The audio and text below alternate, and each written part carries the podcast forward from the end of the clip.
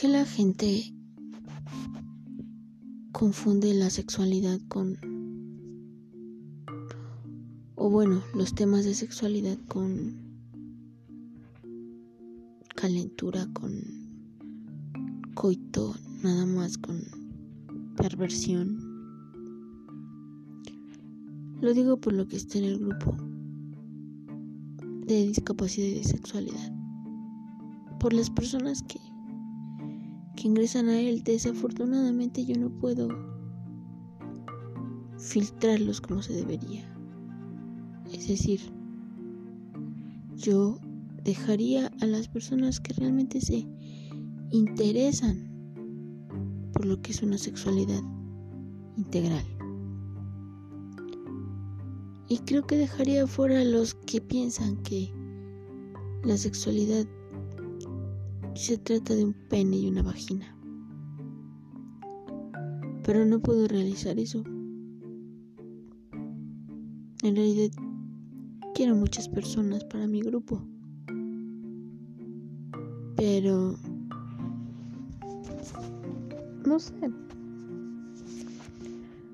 Es muy lento el reclutamiento de las personas y no sé, no sé.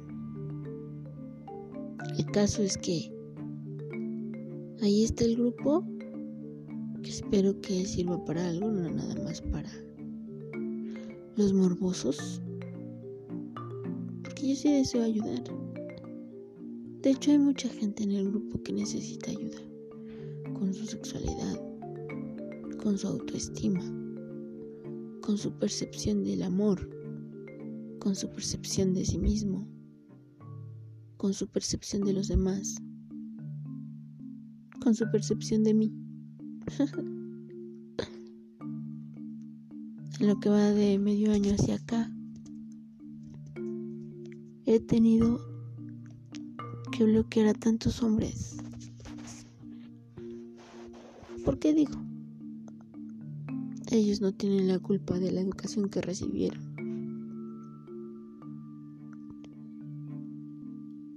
He descubierto a lo largo de estos meses muchas cosas de los hombres que tienen discapacidad.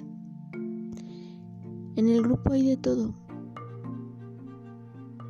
Hay hombres que usan silla de ruedas. Hay hombres que no ven. Hay hombres amputados. Y mujeres también, con las mismas características. Pero las mujeres son diferentes. Aunque ciertamente yo no entiendo qué hacen en el grupo, pues no se muestran no suelen mostrarse, no suelen exponerse. Digo porque se sienten expuestas, eso es evidente. No lo hacen, simplemente ahí están. Participan de vez en cuando. Ojalá participaran más porque me hacen sentir espiada. Yo sé perfectamente que para muchas yo soy un ejemplo, para otras soy un reto y para otras soy una basura. De cualquier forma las opiniones negativas me tienen sin cuidado. Las, opiniones positivas acerca de mí me, me agradan, me halagan, me gustan, me hacen de alguna forma tener un crecimiento. Pero las otras opiniones no me importan. Igual que las de los hombres. También me ha tocado lidiar con las opiniones negativas de los hombres. Algunos los de los que he tenido que bloquear, ¿no? En fin, ¿el grupo me da satisfacción? Sí, me produce satisfacción tenerlo. Porque a través de él he conocido muchas personas con diferentes historias. Todas las historias de nosotros, los discapacitados, son tristes. No son historias bonitas. Todos estamos amargados. Todos nos sentimos frustrados. Hay algunos que aparentemente su vida es bonita y se han adaptado. Nos hemos adaptado a la discapacidad. Pero la verdad es que no. La verdad es que en el fondo está dentro, hasta dentro de nosotros. Existe la insatisfacción. La añoranza de una vida que nos gustaría que fuera diferente. Pero no lo es.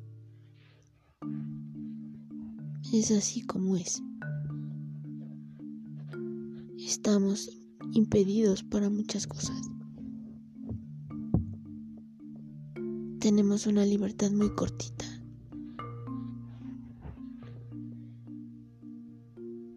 Muchas ocasiones una autonomía inexistente.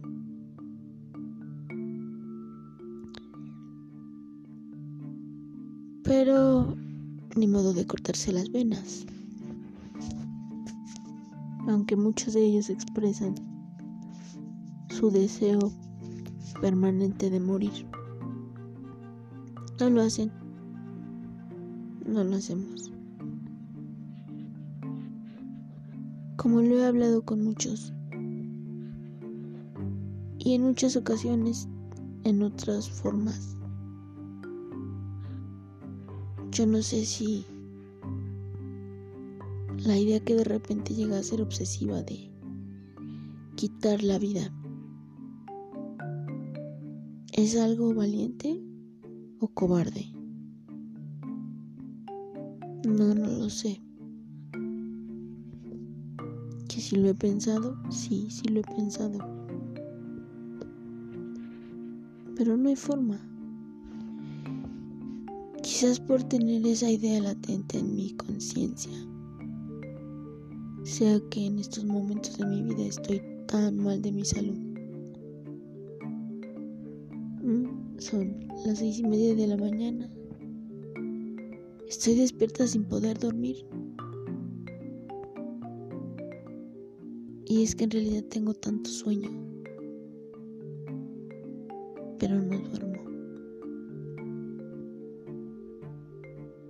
Eso me indica que mi salud es mala muy mala de hecho. Pero no puedo hacer nada al respecto. Mi economía actual no me permite siquiera comprar una caja de vitaminas.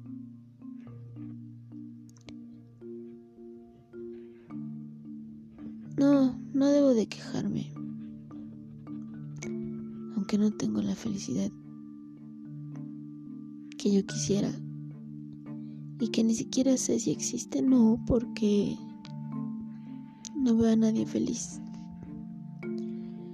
No conozco una persona que realmente pueda decir, soy feliz. Lo tengo todo. O no tengo todo, pero soy feliz con lo que tengo. No, la realidad es que no hay personas así. Al menos en 10 kilómetros a la redonda de donde yo estoy. No hay.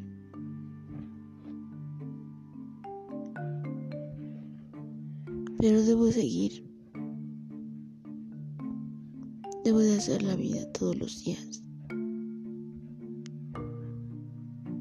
Porque de todas maneras la respiración no se detiene. Nada más porque uno quiera. El corazón no deja de latir porque sí. Y aún queda un poco de esperanza para seguir viviendo.